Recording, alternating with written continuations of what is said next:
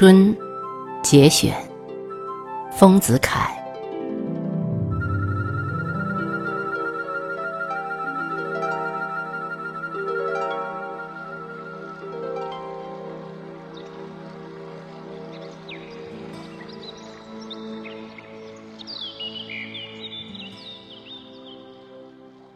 春是多么可爱的一个名词。自古以来的人都赞美他，希望他常在人间。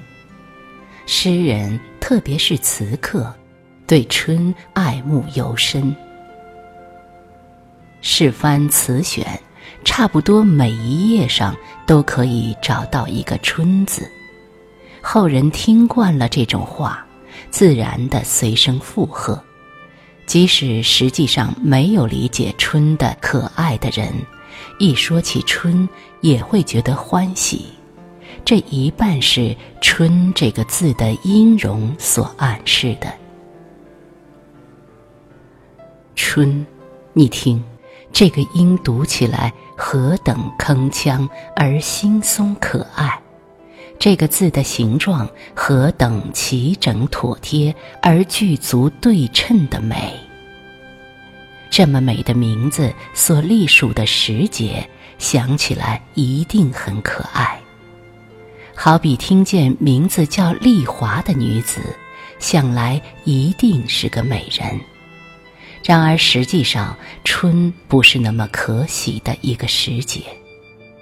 我积三十六年之经验，深知暮春以前的春天，生活上是很不愉快的。梅花带雪开了，说倒是漏谢春的消息，但这完全是精神上的春，实际上雨雪霏霏，北风烈烈，与严冬何异？所谓迎春的人，也只是瑟缩的躲在房笼内，站立的站在屋檐下，望望枯枝一般的梅花罢了。再迟个把月吧，就像现在，惊蛰已过，所谓春将半了。住在都会里的朋友，想象此刻的乡村，足有画图一般美丽。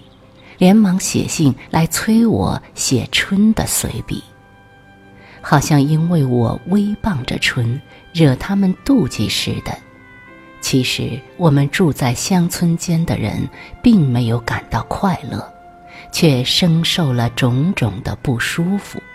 寒暑表激烈的升降于三十六度至六十二度之间，一日之内乍暖乍寒。暖起来可以想起都会里的冰激凌，寒起来几乎可见天然冰，饱尝了所谓料峭的滋味。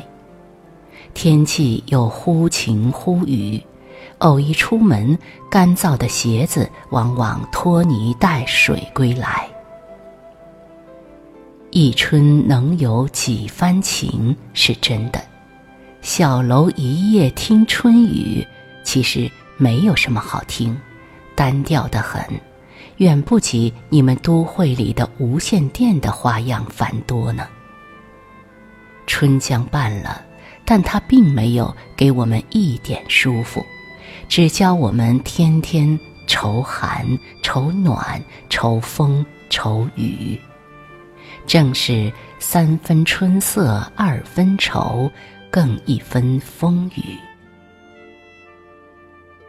春的景象只有乍寒乍暖、忽晴忽雨，是实际而明确的。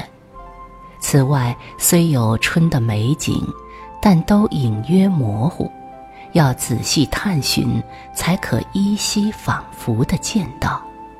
这就是所谓寻春吧。有的说春在麦花生里，有的说春在梨花，又有的说红杏枝头春意闹。但这种景象在我们这枯寂的乡村里都不易见到，即使见到了，肉眼也不易认识。